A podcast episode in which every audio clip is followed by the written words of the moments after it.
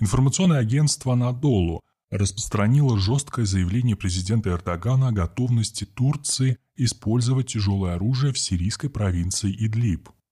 Причем а, его слова про Анкаре неизвестна реакция властей Сирии на эти планы должны продемонстрировать несгибаемость воли турецкого руководства и полное игнорирование мнения сирийского правительства на сей счет. Так произошедшее выглядит внешне, но в действительности, скорее всего, имеет совершенно иной смысл. Рассчитывая на маленькую победоносную войну, вторгшись на север Сирии, Эрдоган оказался в сложном положении. Его активность не поддержала НАТО, Безразличие к чаяниям турецкой правящей элиты продемонстрировали США, публично взявшие союзники к тех самых курдов, против которых Турция развязала уже две прямые военные операции. И хотя Вашингтон союзников традиционно предал, демонстративно отойдя в сторону, когда турецкая армия вторглась в сирийский Идлиб, формально Турция, пусть и вскользь, оказалась противником Америки.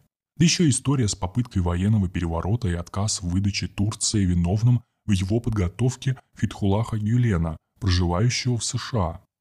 С одной стороны, происходящее демонстрирует несгибаемость воли нынешнего турецкого лидера, желающего вывести страну, ну, по меньшей мере, неоспоримые региональные лидеры, ради чего игнорирующего всякие прошлые союзы и договоренности.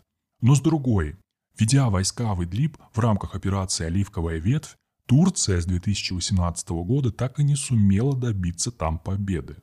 Далеко не в последнюю очередь из-за желания разгребать жар чужими руками, разнообразных прокси различной степени, протурецкости еще более широкого диапазона управляемости.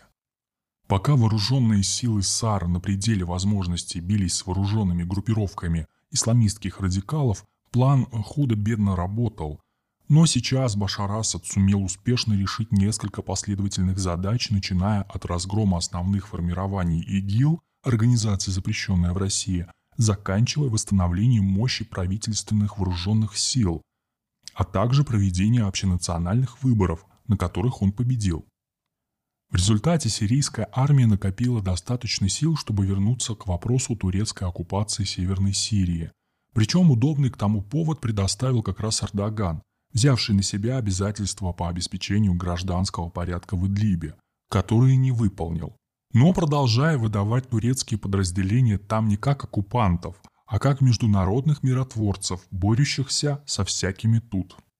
Таким образом, усиливая давление на Идлиб, в том числе в виде артиллерийских ударов по позициям протурецких прокси, Дамаск воюет как бы не с турецкой армией, а лишь проводит к стандартному виду незаконные вооруженные формирования ничейной принадлежности.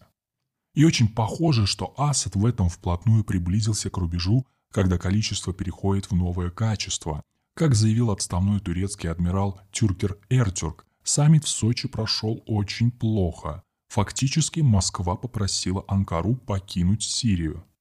А чтобы Эрдоган не спутал российскую вежливость со слабостью, с повестки дня одновременно испарился вопрос продажи в Турцию уже почти законтрактованного второго бригадного комплекса С-400. Да и с газовыми поставками тоже появились трудности. По словам Эртюрка, было сказано, что этой зимой Идлиб войдет в состав сирийского правительства. Вероятно, имеется в виду восстановление над ним контроля Дамаска. Таким образом, Эрдоган оказался в капкане что делает понятным отчаянную непоследовательность его последних публичных заявлений.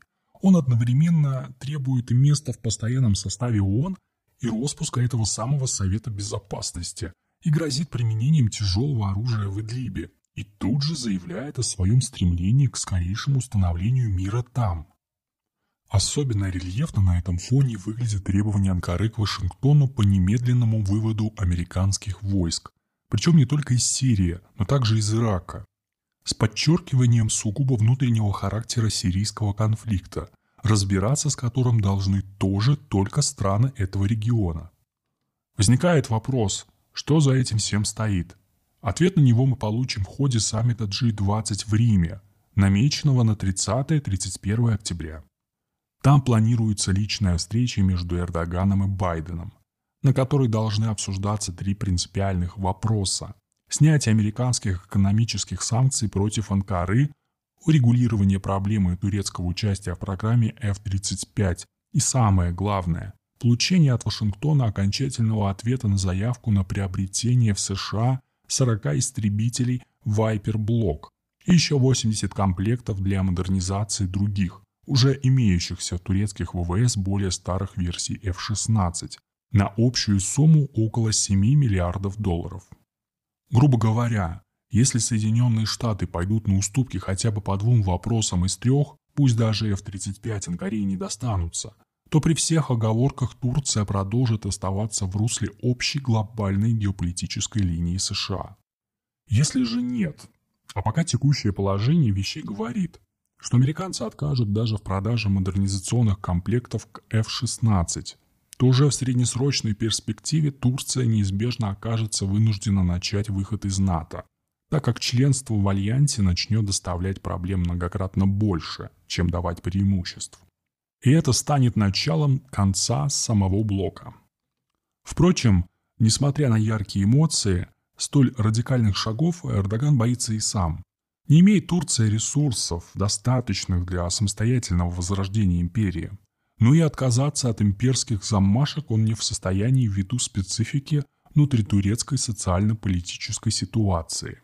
Вот турецкий президент и пытается банально торговаться с Вашингтоном, пугая его страшным. Однако, испугается ли Эрдогана Вашингтон?